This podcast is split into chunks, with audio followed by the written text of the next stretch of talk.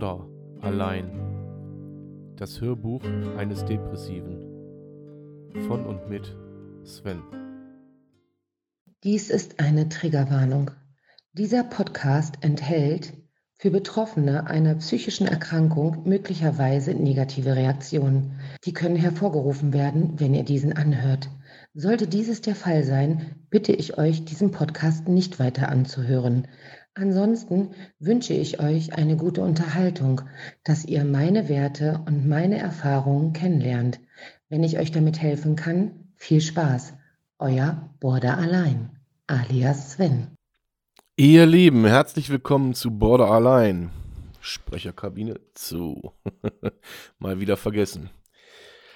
Heute erstmal vielen Dank an meine Herzblattstimme die weiß gar nicht, die weiß gar nichts davon, dass ich die heute eingefügt habe. Ich habe sie ein bisschen bearbeitet schon mal. Ähm, das ist nur die Rohfassung, aber ich wollte, ich wollte zur 40. Ausgabe von Border Allein. Tö, tö, tö. Ähm, zur 40. Folge Border Allein heiße ich euch herzlich willkommen. Äh, die haue ich jetzt einfach so gleich raus, die Folge, ohne euch überhaupt Bescheid zu sagen. Weil die 40. Folge war für mich vorher so eine magische Zahl. Normalerweise macht man ja so 50. Folge und keine Ahnung, 100. oder 75. Weiß der Henker.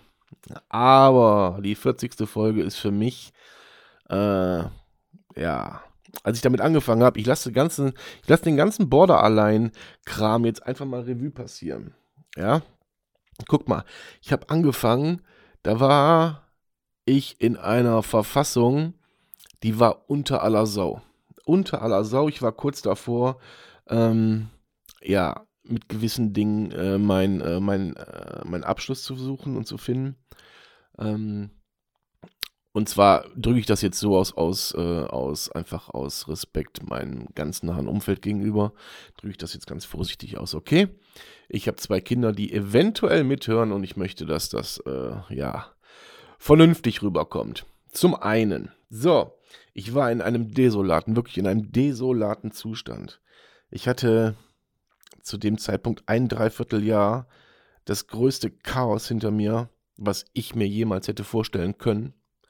Und ähm, ja, habe ich schon tausendmal in den ganzen Folgen, habe ich euch schon gesagt, äh, warum, weshalb, wieso äh, es dazu gekommen ist. Aber ich möchte das alles noch einmal so zusammenfassend äh, ja, so rekapitulieren.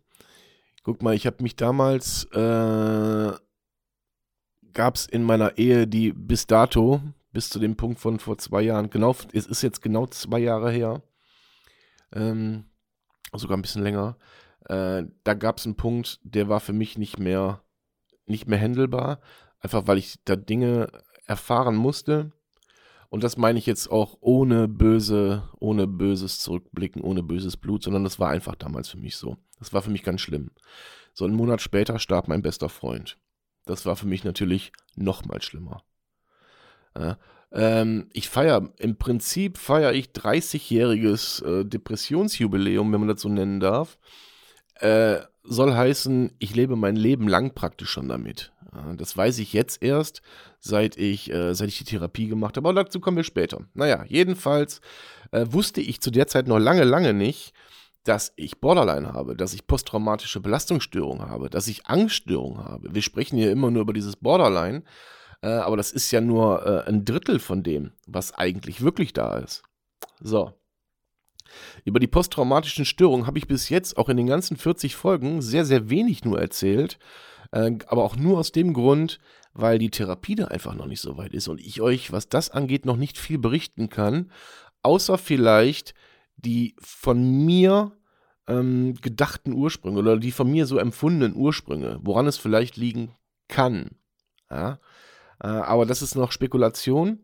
Ähm, und diese Spekulatius, äh, den wollte ich eigentlich nicht frönen, sondern äh, da erstmal auf fundierte Ergebnisse warten. Aber ich denke mal, in den nächsten Folgen werde ich auch da schon drüber sprechen, weil ja auch das dazugehört auch meine Spekulation, wie es denn sein könnte und was vielleicht im Endeffekt wirklich dabei rauskommt, ist vielleicht für euch ganz hilfreich.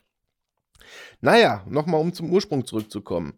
Äh, mein bester Freund starb, wir haben ihn dann beerdigt und ähm, da brach meine Welt Stück für Stück in sich zusammen. Ich habe meine Trauer zu der Zeit aber mehr oder weniger zur Seite geschoben. Es ging dann erstmal darum, äh, um den Versuch, meine Ehe für mich zu retten, ähm, damit klarzukommen, dann der Partnerin meines besten Freundes äh, irgendwie versuchen zu helfen, dass sie damit klarkommt. Ähm, es war also eine ganz, ganz, ganz, ganz schwierige Zeit für mich äh, und ich hatte gar keine Zeit für Depressionen, dachte ich. Was sich natürlich im Hintergrund abgespielt hat, war, äh, dass dieses, meine, meine, meine Zustände, mein, mein Verhaltens, meine Verhaltensmuster, die haben sich schlagartig geändert. Also ich bin impulsiver Borderliner und das hat sich zu der Zeit auch gezeigt. Und zwar ganz drastisch. Ganz drastisch gezeigt. Weil ich ständig ausgeklinkt bin, ständig und auch nur noch, nur noch aggro, nur noch ähm, unfair. Ich konnte Menschen um mich herum kaum ertragen, und wenn ich sie ertragen konnte, mussten sie im nächsten Augenblick wieder weg. So fing das alles schon an. Das nahm hinterher noch ganz andere Dimensionen an. Ich werde, ich werde das bis zur heutigen, bis zum heutigen Tag jetzt alles in dieser Folge Revue passieren lassen. Mir ist auch völlig Hupe, wie lange die Folge geht. Ob die 15 Minuten oder eine Stunde 30 geht. Ja. So. Und ähm, dann kam mein bester Freund, der ist verstorben im September. Das heißt, es wird sich diesen Monat zum zweiten Mal jähren. Und ja, dann kam äh, die Phase des, äh, des, ähm, des Vorhabens, die Ehe zu retten. Wobei ich da schon für mich gemerkt habe, scheiße, Digga, hier stimmt was nicht, hier stimmt was nicht, hier stimmt was nicht. Aber ich wollte das auch nicht akzeptieren. Ich wollte das einfach nicht akzeptieren. Meine äh, noch Ehefrau, muss ich sagen, hat sich damals, das muss ich ganz klar sagen, viel Mühe gegeben, äh, um das vergessen zu machen, um äh, diese Ehe zu retten. Das muss ich ihr, dafür muss ich ihr Props aussprechen, auf jeden Fall. Und ähm, ja, also verzeiht mir manchmal vielleicht so ein paar Gedanken, Gedankenaussetzer, weil ähm, ich will versuchen, das so chronologisch wie möglich darzustellen und wiederzugeben. Und natürlich triggert mich das jetzt auch gerade ein wenig und natürlich setzt einen das auch so ein bisschen in den, äh, in den Gefühlszustand zurück. Deswegen habe ich mir hier meine E-Dampfe, die ich wieder dampfe, um meinen Kaffee hingestellt äh, aber ich werde euch an meinen Emotionen auf jeden Fall teilhaben lassen. Egal, ob sie gut oder schlecht sind. So. So, wie gesagt, ähm, wo war ich stehen geblieben? Der rote Faden, da ist er wieder. Ich hab, hat hier jemand den Faden? Faden, wo bist du? Faden weg. Ähm, und dann kam, wie gesagt, mein bester Freund beim September verstorben. Und dann ging es so langsam auf das Weihnachtsfest zu. Und ich habe schon gemerkt, irgendetwas stimmt mit mir nicht. Ihr habt das schon gemerkt, irgendetwas stimmt nicht. Ich konnte es aber nicht deklarieren, ich konnte das nicht einordnen, ich konnte das nicht zuordnen, ich wusste nur, ich habe ganz viel Druck im Körper. Und dieser permanente Druck, ich kannte diesen Druck aus meinen, aus meinen Depressionsschüben vorher, äh, also die ich als Depressionsschübe ähm, deklariert habe. Wie ich jetzt weiß, waren es noch ganz andere Dinge, aber das ist egal. Und äh, ich merkte nur, hier stimmt was nicht. Und dann kam Weihnachten. Das haben wir damals, wenn ich mich jetzt recht entsinne, bei meiner Schwägerin gefeiert. Und da habe ich mich sehr unwohl gefühlt. Ich habe mich fehl am Platz gefühlt, obwohl meine Kinder waren da. Äh, nee, an dem Abend waren meine Kinder gar nicht da. Wir haben das zwar, ist gar nicht wahr. So, das, äh, wir haben das aufgeteilt. Heiligabend hat man bei meiner Schwägerin und genau. Und den ersten Weihnachtsfeiertag haben wir dann hier bei mir zu Hause gefeiert. So. Und diese zwei Tage, die waren für mich, die waren krass. Weil das war das erste Mal, dass Weihnachten für mich nicht mehr Weihnachten war. Ich wusste aber nicht, lag es jetzt an dem Tod vom, von meinem besten Freund, äh, lag es an, an meiner Ehe, lag es an mir, woran lag es? Ich hatte keine Ahnung. Ich hatte einfach keine Ahnung. Ich habe nur noch gemerkt, wie meine Gedanken und Emotionen ein Riesenbrei waren. Ein Riesenbrei. Und ich habe dieses Weihnachtsfest dann irgendwie überstanden. Und da wusste ich, alles klar, irgendwas muss sich ändern. Ich wusste aber noch nicht, was sich ändern muss. Und dann äh, Silvester haben wir dann zusammen gefeiert, meine Frau und also meine, wir sind immer noch verheiratet, muss ich dazu sagen. Äh, die Scheidung steht zwar bevor, aber wir sind, Stand jetzt, sind wir noch verheiratet. Also, wenn ich jetzt sage, meine Frau, wisst ihr Bescheid. So. Ähm, wir haben dann noch Silvester zusammen gefeiert und auch da habe ich dann gemerkt, ach, was ist das, was ist das, was ist das, was ist das, ich weiß es nicht. Und dann kam im Januar darauf, kam der Geburtstag meines besten Freundes. Und da bin ich dann ans Grab. Und ähm, nach dieser Nacht war alles anders für mich. Da war einfach alles anders. Da wusste ich, okay, es geht nicht mehr weiter. Es geht mit meiner Ehe nicht mehr weiter. So war mein Mindset damals. Und dann habe ich auch dementsprechend reagiert und habe die Ehe beendet. Und dann fing, dann fing wirklich dieses, ich weiß gar nicht, wie ich es, wie ich es erklären soll, das ganze Desaster, das ganze Drama, das, der ganze Wahnsinn, der begann dann. Weil ich hatte acht Jahre Beziehung hinter mir, hatte mich in, äh, äh, um, in der ganzen Zeit, das will ich auch ganz ehrlich sagen, die ganze Zeit um äh, die hinterbliebene Freundin meines besten Freundes gekümmert. Ähm, hab meiner Trauer also wenig, wenig Platz gelassen, aber ihre mit in mein Leben gelassen. Und, ähm, und als ich mich von meiner Frau getrennt habe, vergingen noch so, ich sag mal so zwei, drei Monate, bis ich dann gemerkt habe, okay, hier ist was passiert. Zwischen uns, zwischen der Partnerin meines verstorbenen Freundes und mir passiert etwas. Und auch von meiner Seite passiert aus, pa äh, passiert etwas. Und jetzt könnt ihr euch vorstellen, vielleicht ansatzweise vorstellen, was das mit einem Borderliner, der nicht wusste, dass er Borderliner ist, macht. Auf der einen Seite die Frau, die man wirklich, wo man wirklich sich sicher war, das ist die Ehe, die hält bis zum Lebensende. Man liebt diese Frau über alles. Dann die Erkenntnis, okay, ist vielleicht doch nicht so. Dann die Erkenntnis, verdammt, man verliebt sich gerade neu. Dann die Trauerbewältigung. Dann ähm, die ganz normalen Sachen wie Arbeiten, Kindererziehung und so weiter und so fort, ja. Ähm, das hat bei mir ein Chaos im Kopf verursacht, das kann sich kein Mensch vorstellen. Also ich konnte mir das nicht vorstellen.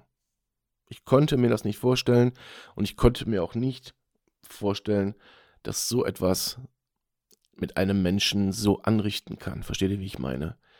Ähm, ich kann, glaube ich, mit Worten gar nicht wiedergeben, wie es mir zu der Zeit ging.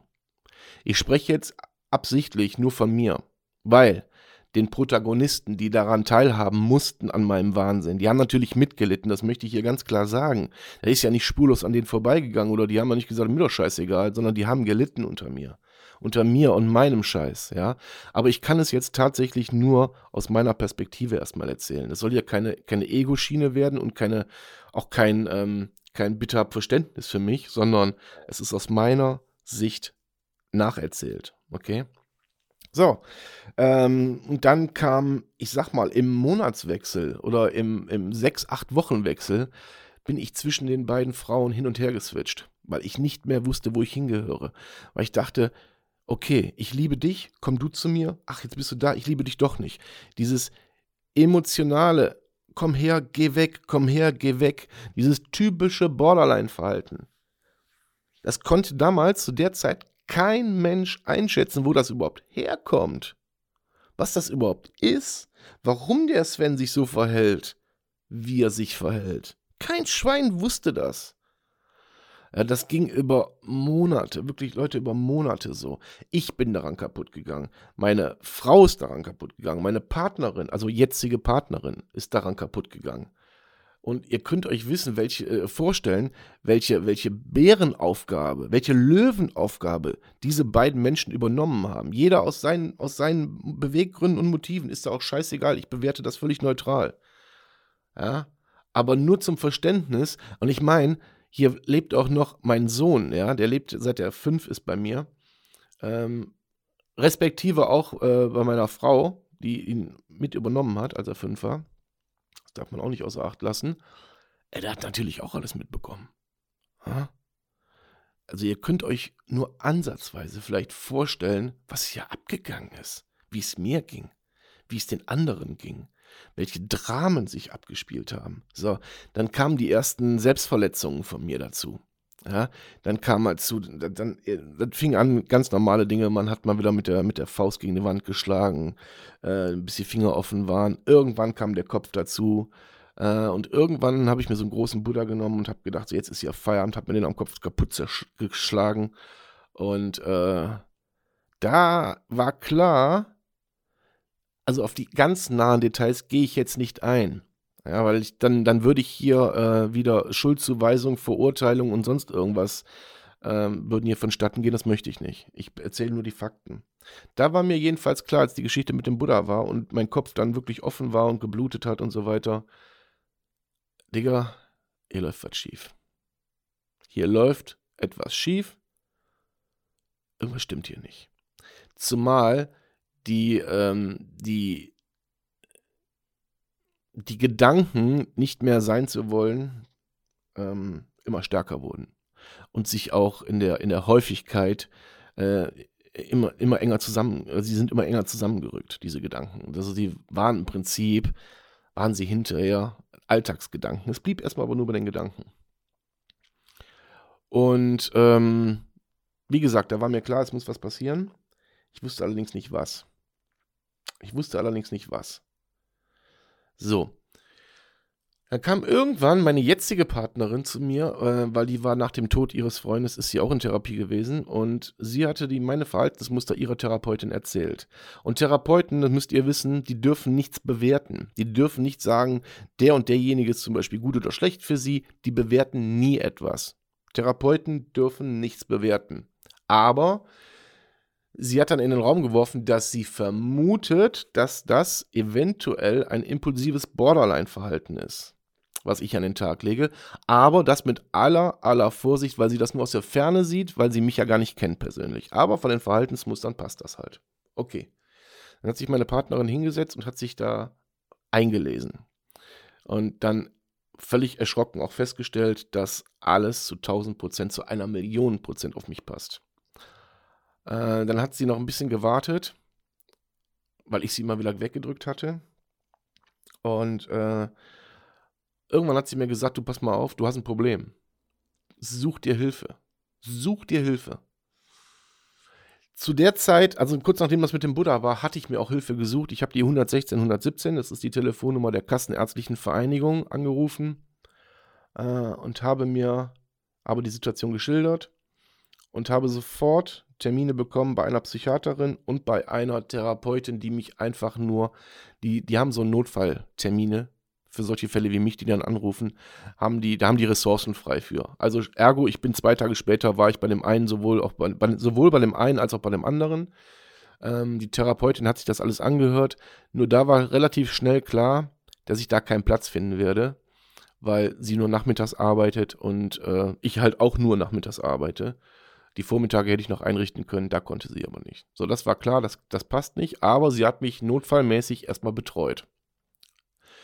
Die Psychiaterin hat mir dann sofort Antidepressiva aufgeschrieben und da war für mich klar, alles klar, jetzt hast du hier den, den Fuß in diesem, in diesem System drin. Wie geht's denn jetzt weiter? Muss ich jetzt ein Leben lang Antidepressiva essen? Äh, also Essen ist noch harmlos ausgedrückt. Für mich war das, war das schon die Höchststrafe. So, ein Schluck Kaffee. Ah, um die Stimme zu ölen. Ein Zug. Oh, ist gar nicht an. Fünf Tage rauchfrei, Leute. Ähm, äh, jedenfalls hatte ich meinen mein Fuß in diesem System drin. So. Und dann habe ich mich hingesetzt und habe gesagt, okay, ich suche mir jetzt eine Therapeutin. Dann habe ich mich auf die Warteliste setzen lassen. Für mich war auch klar, es kommt nur eine in Frage. Ich hatte dann eine Empfehlung und nur diese Frau kommt für mich in Frage. Ich habe mich auf keine anderen Wartelisten setzen lassen. Äh, Im Wissen, wirklich wissentlich, dass ich äh, lange warten muss, wahrscheinlich. So, und in der Zeit kam halt die, äh, ich sag mal, die, die Diagnose aus der Ferne. Es könnte durchaus sein, dass der Sven impulsiver Borderliner ist. Irgendwann kriegte ich dann den erlösenden Anruf, Sie können ähm, zu einem Erstgespräch vorbeikommen von der Therapeutin. Und dann ähm, kam dann irgendwann für mich der, der wirklich der große Tag. Ich war auch ziemlich aufgeregt, weil ich nicht wusste, was auf mich zukam. Dann gab es ein Erstgespräch. Dann gab es eine Woche später gab es dann ein Diagnosegespräch. Dann gab es noch ein Diagnosegespräch. Aber nach dem ersten Diagnosegespräch war schon klar, dass es Borderline ist.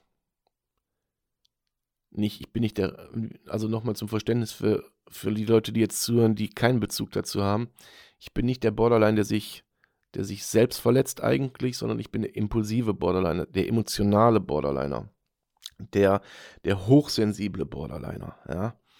Äh, und nicht derjenige, alle Menschen oder die, die Gesellschaft hat das Bild da draußen, Borderliner sind die, die sich, ähm, die sich Schnitte an den Armen zufügen oder äh, Verbrennung oder weiß der Kuckuck was. Ja, das bin ich nicht. Auch wenn die Geschichte mit dem Buddha jetzt vielleicht nicht so dazu passt, aber auch das war impulsives Verhalten. Gut, das nur kurz zur Erklärung. Jedenfalls kam dann die, äh, ich fasse das zusammen, nach dem zweiten Diagnosegespräch war dann eigentlich klar, ich habe drei, es gab drei Diagnosen, respektive drei Befunde. Borderlining, posttraumatische Belastungsstörungen und Angststörungen. Jetzt wusste ich erstmal nicht, was wiegt jetzt hier eigentlich am schwersten? Aber am schwersten, sage ich euch, war für mich die Diagnose Borderliner. Weil das konnte ich mit mir, mit meinem Äußeren, mit meinem Auftreten, mit meinem Selbstsicheren, mit meinem, ähm, ja, mit meinem ganzen, mit meinem ganzen Ich, ich konnte das überhaupt nicht vereinen. Weil ich bin ein Kerl wie ein Baum, sag ich mal, von oben bis unten tätowiert. Ich habe kein Problem damit, vor tausend Leuten äh, äh, auf die Bühne zu gehen und irgendwas zu erzählen oder so. Ähm, ich bin ziemlich selbstsicher, ziemlich selbstbewusst. Und dann kriegst du so eine Diagnose. Und auch jetzt gerade, wo ich das erzähle, kriege ich so ein bisschen das Gefühl und dieses Beklemmende im Bauch, äh, was bei weitem nicht mehr so schlimm ist, aber diese Diagnose, die hat auf mir gelastet wie ein gottverdammtes Hochhaus. Wie ein Hochhaus, was, was nochmal von oben gedrückt wird. Ich kam mit dieser Last überhaupt nicht klar. Sagte meine Therapeutin damals, äh, und jetzt kommt dazu noch erschwerend, sagte sie dazu, dass es eine Erstverschlimmerung geben wird. Das heißt, wenn man eine Therapie anfängt, dann setzt man sich ja komplett mit sich auseinander, komplett mit den Diagnostiken auseinander oder mit den Befunden auseinander. Äh, und das führt in, in den meisten Fällen erstmal zu einer, zu einer Verschlimmerung des Zustandes tatsächlich, bis man irgendwann akzeptiert. So, das hat bei mir ja, gedauert.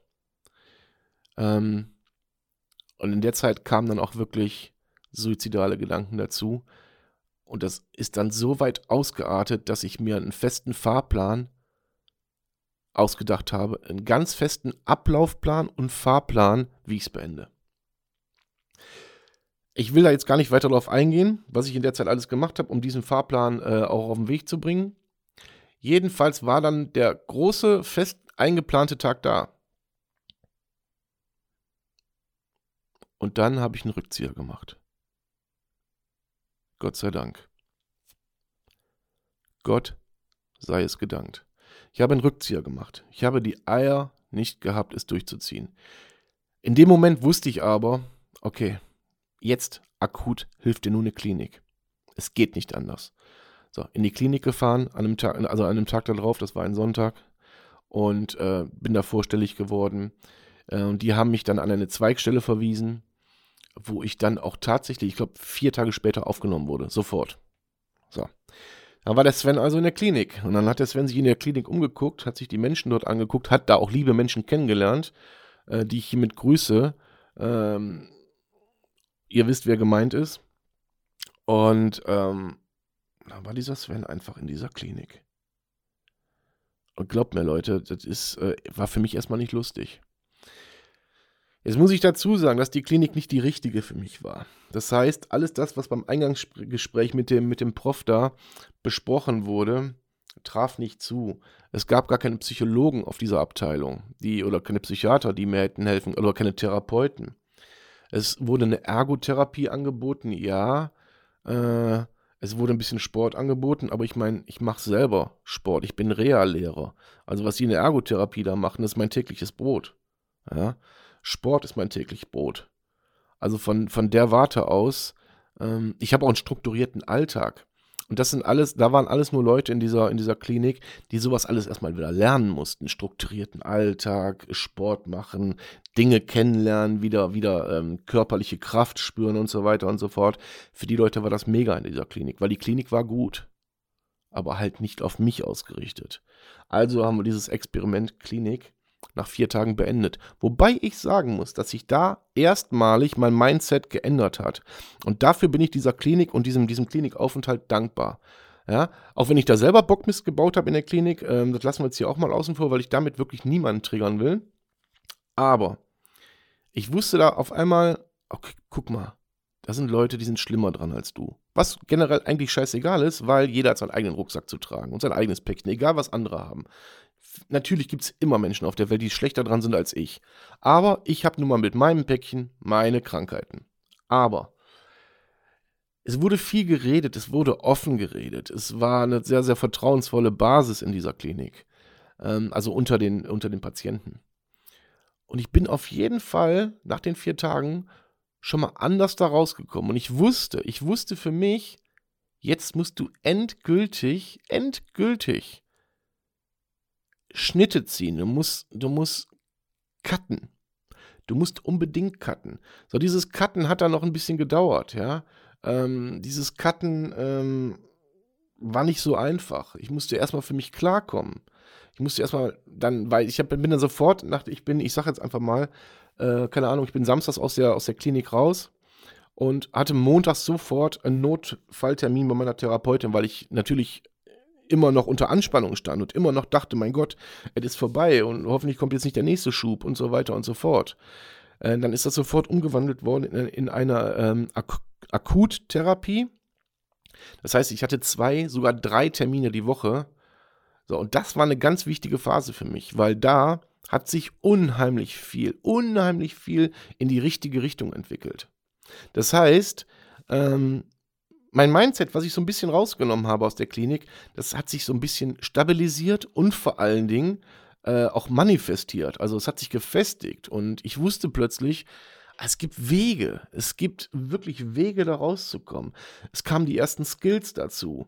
Es kamen die ersten, die ersten Dinge dazu, die ich dann auch wirklich, wo ich dann Erfolge hatte. So, äh, es kam, es kam ein Anfall, ich, ich nenne das immer Anfall bei mir. Es kam ähm, eine Situation, die mich hart getriggert hat und ich bin nicht klargekommen. Ich bin mit meinen alten Muster verfallen. Ich habe sofort Alkohol getrunken. Ich wollte Drogen nehmen. Ich wollte dies machen. Ich wollte das machen. Ich wollte, ich bin ausgeklingt. Das wurde aber von Mal zu Mal, weil ich habe von jedem Anfall habe ich was mitgenommen, wo ich gedacht habe, okay, das machst du beim nächsten Mal nicht mehr. Das hat jetzt nicht immer so astrein funktioniert, aber im Großen und Ganzen habe ich aus jedem Mal etwas mitgenommen bis dann irgendwann ich gemerkt habe, okay, die Erstverschlimmerung ist vorbei. Die geht's eigentlich ganz gut. Und dann habe ich angefangen zu cutten. Dann habe ich angefangen, wirklich ganz bewusst zu hinterfragen, was, wer oder was in deinem Leben tut dir gut, wer oder was in deinem Leben tut dir nicht gut. Und dann bin ich rigoros, wirklich mit der Axt, mit der Axt im Wald bin ich los und habe gecuttet, gecuttet, gecuttet. Hab mir gedacht, okay, ähm, ich bin von dieser, ich habe ähm, grundsätzlich erstmal äh, nochmal zum Verständnis, ich habe für meine Erkrankung immer den anderen die Schuld gegeben. Der, der, du warst der Auslöser, du warst der Auslöser, du bist der Teufel, du bist der Teufel. Äh, bis ich dann irgendwann gerafft habe, so ist es eigentlich völlig egal, wer der Auslöser war und wer der Teufel ist und wer nicht. Fakt ist jedenfalls, ich bin in der Erkrankung drin. Es ist egal, wer sie ausgelöst hat, ich muss da wieder raus. Ja. Aber ich habe mir parallel schon mal Gedanken gemacht, wer tut dir nicht gut? Nicht, wer hat dir nicht gut getan, sondern wer tut dir nicht gut. So, da habe ich meine Entscheidung getroffen. Punkt.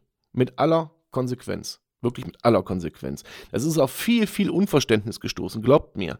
Ähm, meine Familie ähm, da sowieso, aber auch in der angeheirateten Familie, glaubt mir, die Leute hassen mich für das, was diese anderthalb Jahre passiert ist. Die hassen mich dafür. Aus deren Sicht auch völlig zu Recht, weil ich meiner Frau viel, viel Schmerz und Leid zugefügt habe.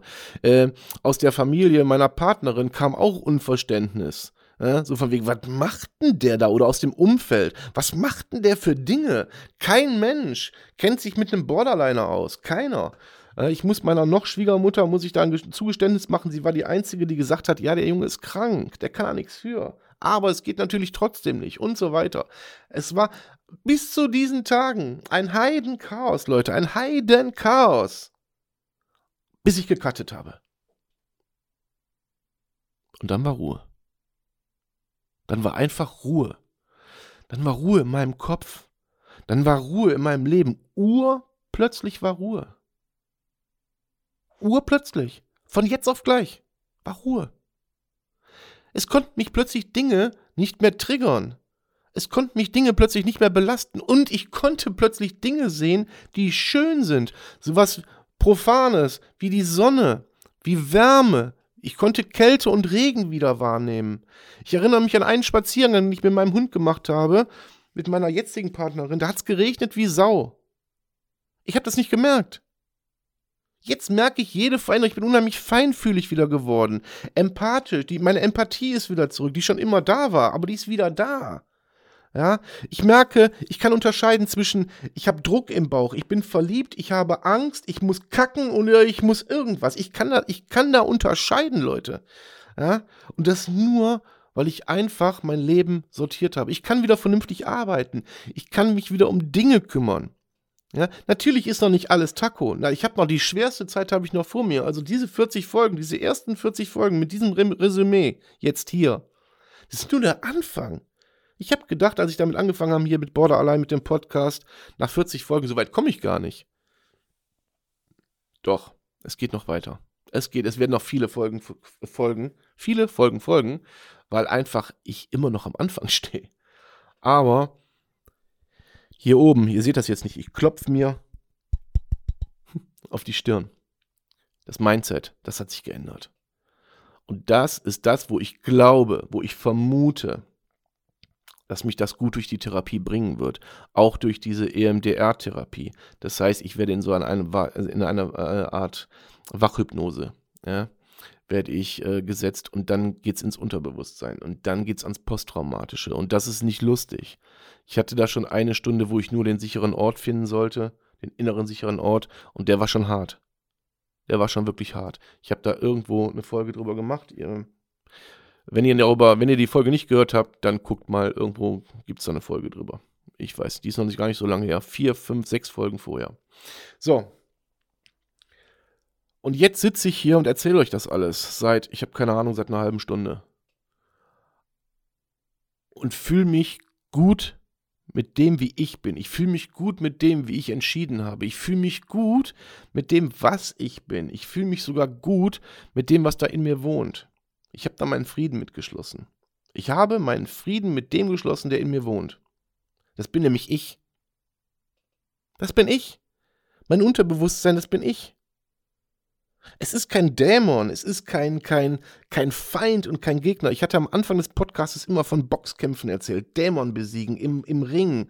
Kämpfen, kämpfen, kämpfen. Nein! Das ist Bullshit. Das bin ich. Wenn ich kämpfe, dann hätte ich mir jedes Mal, wie im Fight Club, ich hätte mir jedes Mal selber ins Gesicht geschlagen. Die Selbstverletzungen, ja, das war der Kampf gegen mich, gegen sonst niemanden. Kein Mensch, der neben mir steht, der mit mir ist, ist daran schuld, sondern nur ich, das bin ich. Und das muss man erstmal erkennen. Dafür hat die Klinik wirklich, dafür hat sich allein die Klinik gelohnt. Auch wenn das ansonsten ganz schön chaotisch war da. Äh, aber dafür hat es sich gelohnt, in dieser Klinik zu sein. Äh, das hat ein bisschen diesen Klick-Effekt gehabt.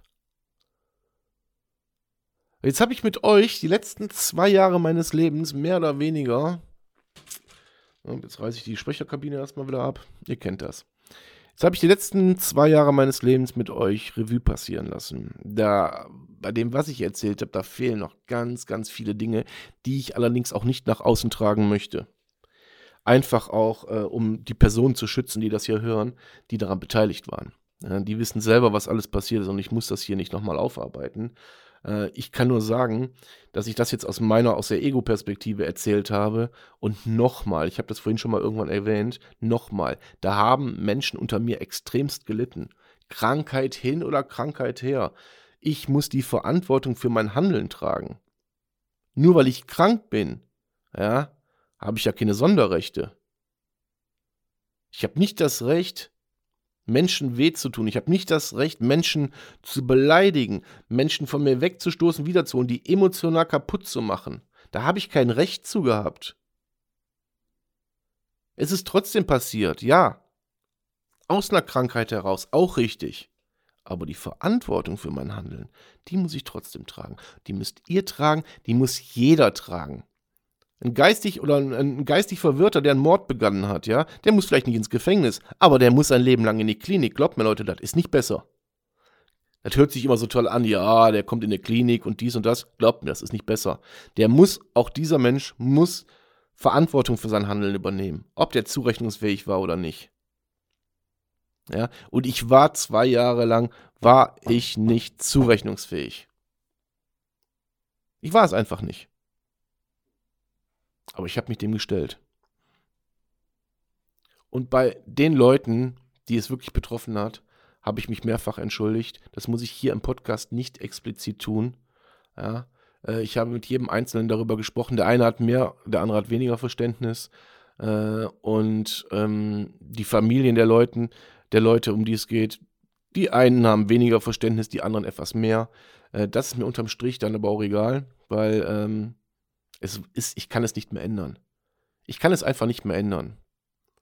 Ich konnte nur auf, wie soll ich sagen, auf Gnade und auf Verzeihen hoffen, äh, darauf hoffen, dass man mich versteht mit dem, warum ich, warum ich so gehandelt habe. Ja? Aber auch, dass man dann akzeptiert und respektiert, wie meine Entwicklung jetzt ist. Und da ist der springende Punkt. Das, was ich getan habe, so wie ich war, war scheiße. Aber das, was ich jetzt bin und wieder werde, ja, dafür erwarte ich dann aber auch Respekt. Weil ich weiß von vielen Fällen, wo das nicht mehr funktioniert. Ich weiß von vielen Fällen, die sich allem nur einfach nur hingeben. Ich weiß aber auch von vielen Fällen, die sich wirklich rauskämpfen. Und ich bin einer, der kämpft sich raus. Es wird sicherlich Rückschläge geben. Da brauchen wir nicht drüber reden. Es wird Rückschläge geben, Leute. Klare Kiste. Aber auch die werde ich wegstecken. Ja, so, das ist eine überlange Folge. Die ist äh, jetzt 37 Minuten alt. Die habe ich jetzt wirklich, ich habe jetzt aus dem Bauch raus einfach vorhin hier meine Sprecherkabine aufgebaut, das Mic genommen, Programm hochgefahren und werde die genau jetzt auch hochfahren, diese Folge. Ja, ähm, und ich hoffe, ja, ich hoffe, dass euch ja, meine Geschichte nicht, nicht, die soll euch nicht gefallen. Die soll vielleicht so ein bisschen als, als Mahnung auch gelten. So, wenn ihr selber in so einer Scheißsituation seid, dass euch irgendwas widerfahren ist oder whatever, dass ihr vielleicht äh, euch so ein bisschen an meine Geschichte erinnern könnt und sagen könnt, ah, der hat so und so gehandelt, dann hat sich alles gelohnt. Border allein hat sich jetzt schon gelohnt. Wirklich, diese 40 Folgen, die haben sich schon gelohnt. Nicht nur für mich, auch für viele andere draußen. Das weiß ich aus vielen, vielen Zuschriften, Telefonaten und auch Treffen. Ich weiß das. Alleine das macht mich stolz. aber ich bin aber auch stolz auf mich und ich bin auch stolz auf gewisse Personen in meinem Umfeld, die einfach immer an mich geglaubt haben. Ja, und da muss ich jetzt auch mal Props aussprechen an meine Partnerin, die hat mich niemals, hat die mich aufgegeben. Das hat meine Frau auch nicht getan. Das möchte ich hier auch ganz klar sagen. Da war ich derjenige, der gesagt hat, okay, ich will aber hier cutten. Ich muss hier cutten. Weil es einfach nicht mehr so ist, wie es mal war. Ja? Aber auch sie hat alles getan. Jeder auf seine eigene Weise. Jeder mit aus anderen Beweggründen. Und das respektiere auch ich.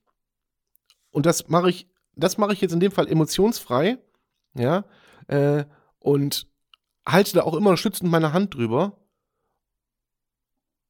aber gecuttet werden musste. Okay? So, mit diesen Worten entlasse ich euch ins Wochenende, weil morgen kommt definitiv keine Folge.